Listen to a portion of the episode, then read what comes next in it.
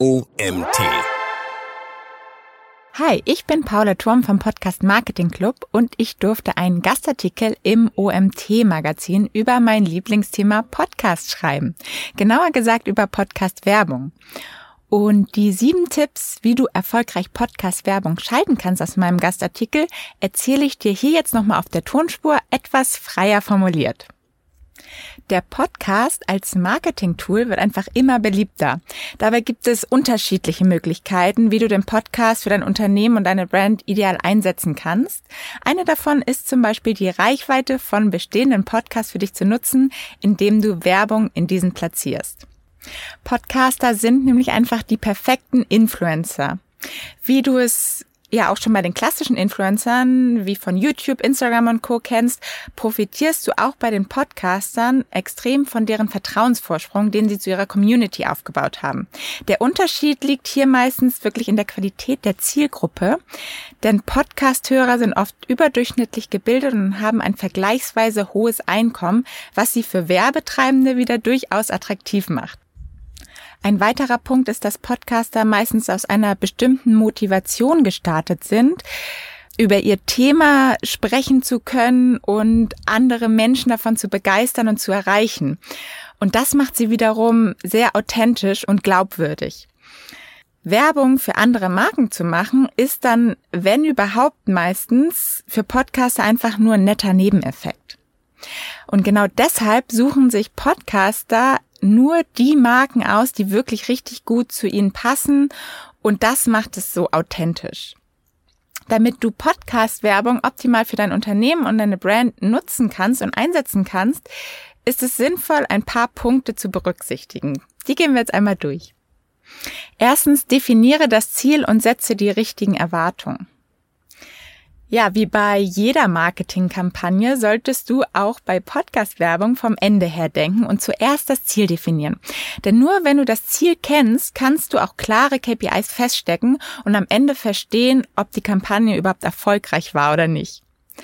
Sei dir aber auf jeden Fall bewusst, dass du den direkten Vergleich mit deinen Performance-Marketing-Kampagnen nicht unbedingt ziehen solltest.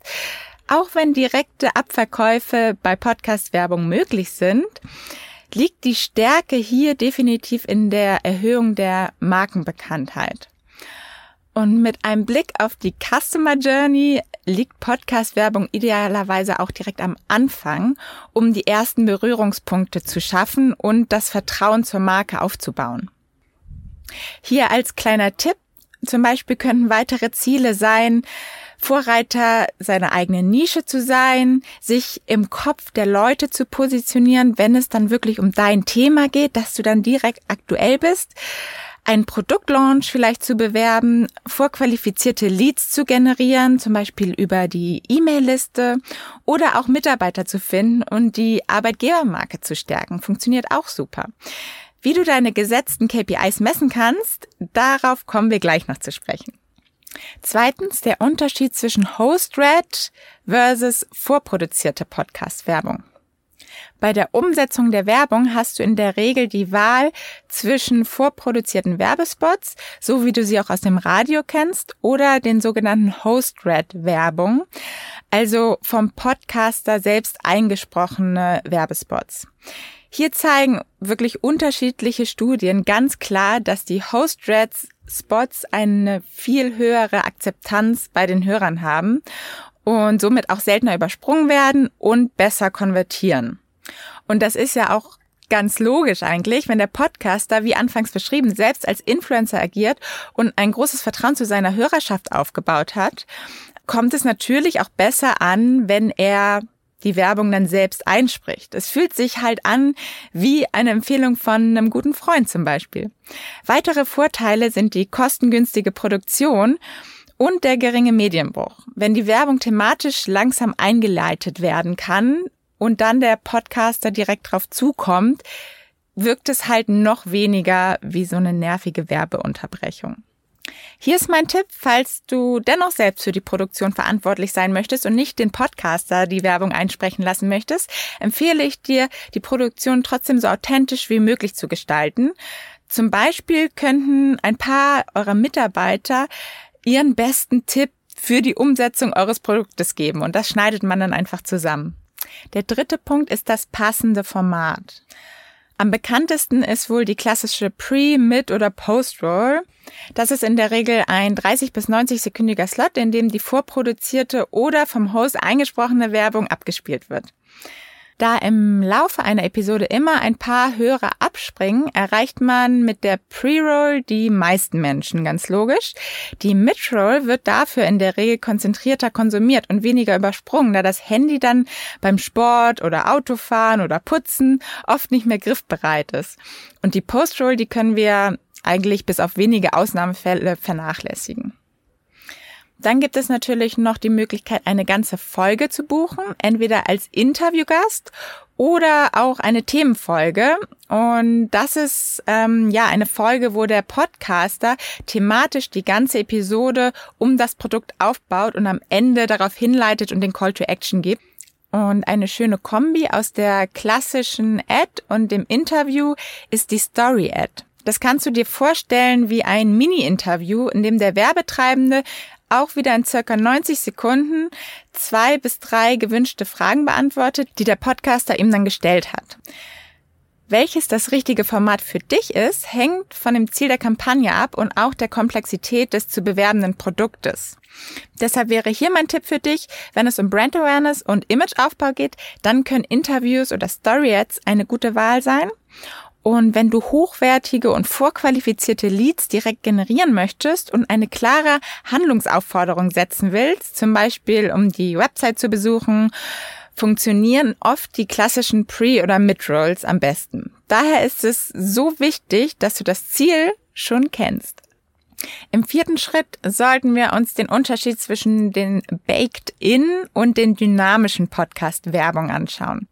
Dynamic Ad Insertion oder kurz DAI ist bereits wirklich in aller Munde. Spotify hat mit seinem eigenen System, dem Streaming Ad Insertion SAI, auch schon sein eigenes Modell gestartet. Aber was bedeutet das denn überhaupt? Also, Werbespots, die baked in integriert werden, sind fest und für immer in den RSS-Feed eingebaut so dass sie auch wirklich nirgends rausgeschmissen werden können und somit zum Beispiel auch in Premium- und Abo-Modellen abgespielt werden. Dynamische Werbespots werden automatisch und erst nachdem eine Episode heruntergeladen wird, im Nachhinein und individuell hinzugefügt. Dementsprechend kann es passieren, dass du heute eine Episode hörst mit einer Werbung und nächste Woche dieselbe Episode eine ganz andere Werbung beinhaltet. Beides hat seine Vorteile. Du solltest dir daher einmal genau anschauen, was für deine Kampagne am sinnvollsten ist. Du kannst auf jeden Fall auch beide Varianten für Host-Reds nehmen. Also das ist kein Ausschlusskriterium. Nur bei den Formaten bist du auf jeden Fall bei den dynamischen Ads etwas eingeschränkter. Da kannst du zum Beispiel kein Interview machen, sondern nur in Anführungsstrichen die klassischen äh, Pre-, Mid- und Post-Rolls. Und die Auswertung der KPIs ist auch bei beiden Formaten gegeben. Der Unterschied dabei ist einfach, dass du bei den Dynamic Ad Insertion im Vorfeld festlegen kannst, wie viele Hörer du erreichen möchtest und dann stoppt die Ausspielung bei der gewünschten Anzahl und bei der Baked-In-Variante gibst du normalerweise einfach eine Episodenanzahl an und bekommst im Nachhinein die effektive Hörerzahl dann. Und als Tipp achte hier auf die Langlebigkeit deines Contents. Wenn du zum Beispiel Evergreen Content hast, dann kannst du mit Baked In meistens nicht viel falsch machen und profitierst sogar noch von dem Nachbrenneffekt, da auch bei Podcasts oft die älteren Episoden von neuen Abonnenten noch gehört werden. Wenn du allerdings ein konkretes Event zum Beispiel bewirbst, ist der Vorteil bei dynamischen Ads, dass sie einfach gestoppt werden können, sobald das Event vorbei ist, damit auch kein veralteter Content bestehen bleibt. Nummer fünf ist, glaube ich, einer der wichtigsten Punkte, den richtigen Podcast finden. Die wohl zeitaufwendigste Aufgabe bei der Podcast-Werbekampagne ist einfach die Suche nach dem passenden Podcast. Nichtsdestotrotz lohnt es sich, diese Zeit zu investieren. Die gute Nachricht ist, dass es mittlerweile fast zu jeder Nische den passenden Podcast gibt. Und den sollte man auf jeden Fall auch finden.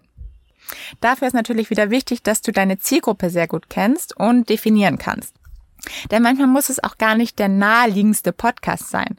Du kannst zwar mit deinem neuen Fitness-Check in einen Sport- und Ernährungspodcast gehen, aber auch in einen Podcast über Karrierethemen, da sich karriereorientierte Menschen auch mit ihrer Gesundheit und Fitness beschäftigen. Also überlege dir einfach die wichtigsten Themen und Interessen deiner Zielgruppe und gib die Keywords einfach mal in die, in das Suchverzeichnis von Apple Podcasts oder Spotify ein oder du gehst einfach mal die Kategorien durch, die du als wichtig erachtest.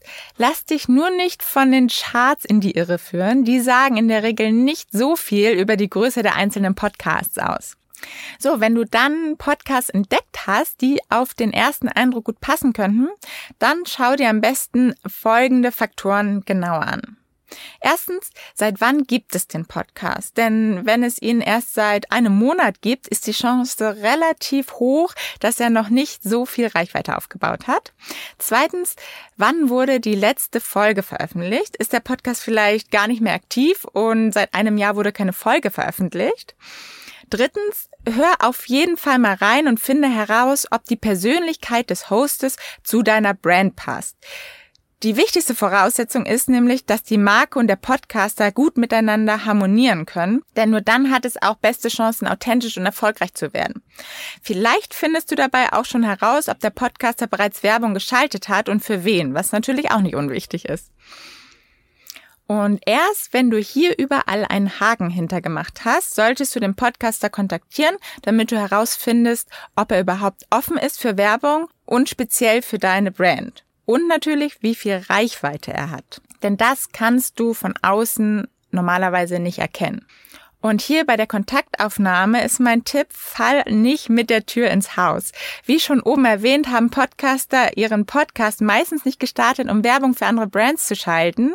Es ist eher ein Nice to have als ein Must have für sie.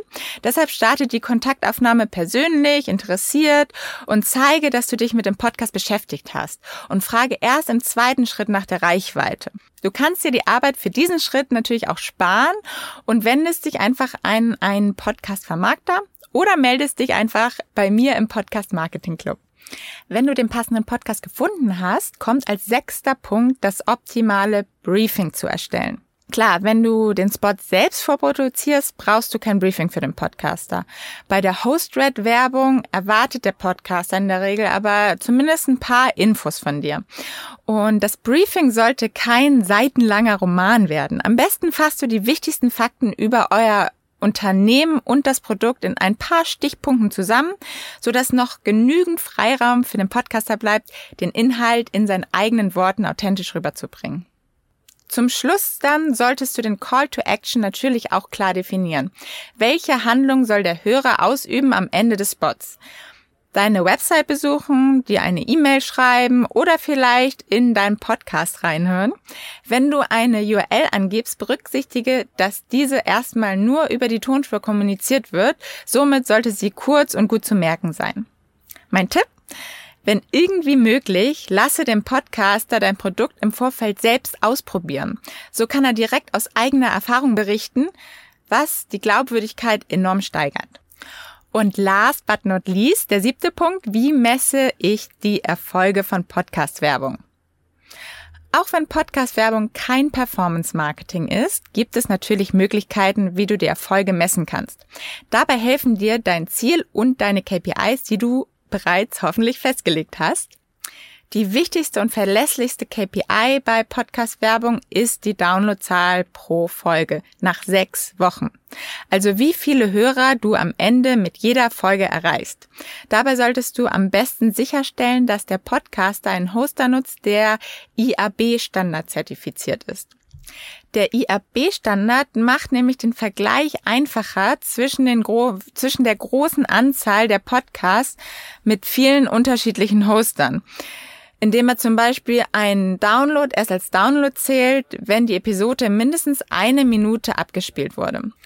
Und dann sechs Wochen nach deiner Kampagne oder bei einer längeren Laufzeit auch gerne mal zwischendurch, solltest du nach einem Reporting der erreichten Hörerzahlen fragen. Auch für die Messung der Conversion Rate gibt es unterschiedliche Varianten. Die beliebteste auch bei den Hörern ist wohl der Gutscheincode. Somit gibt es auch direkt einen Handlungsanreiz. Andere Möglichkeiten sind die schon genannte Tracking-URL oder eine extra angelegte Landingpage. Im B2B-Marketing funktionieren E-Mail-Adressen auch gut, an welche die Interessenten direkt schreiben können, um zum Beispiel eine kostenfreie individuelle Beratung zu erhalten. Und hier ist mein Tipp, wenn du das erste Mal Podcast-Werbung für eure Marke planst, ist es empfehlenswert, so zwei bis drei Podcasts parallel zu testen, um somit einen guten Vergleich zu bekommen, was gut funktioniert oder wo du gegebenenfalls noch optimieren kannst. Wenn du einen Podcast gefunden hast, mit dem du super zufrieden bist, lohnt es sich auf jeden Fall auch über eine langfristige Partnerschaft nachzudenken, bevor die Konkurrenz sich die anderen freien Werbeplätze noch schnappt. Zusammengefasst, Podcasts können aufgrund ihrer authentischen, persönlichen und emotionalen Merkmale im Vergleich zu anderen Werbeformaten mit tiefer gehenden Informationen und stärkerem Mehrwert für die Konsumenten punkten.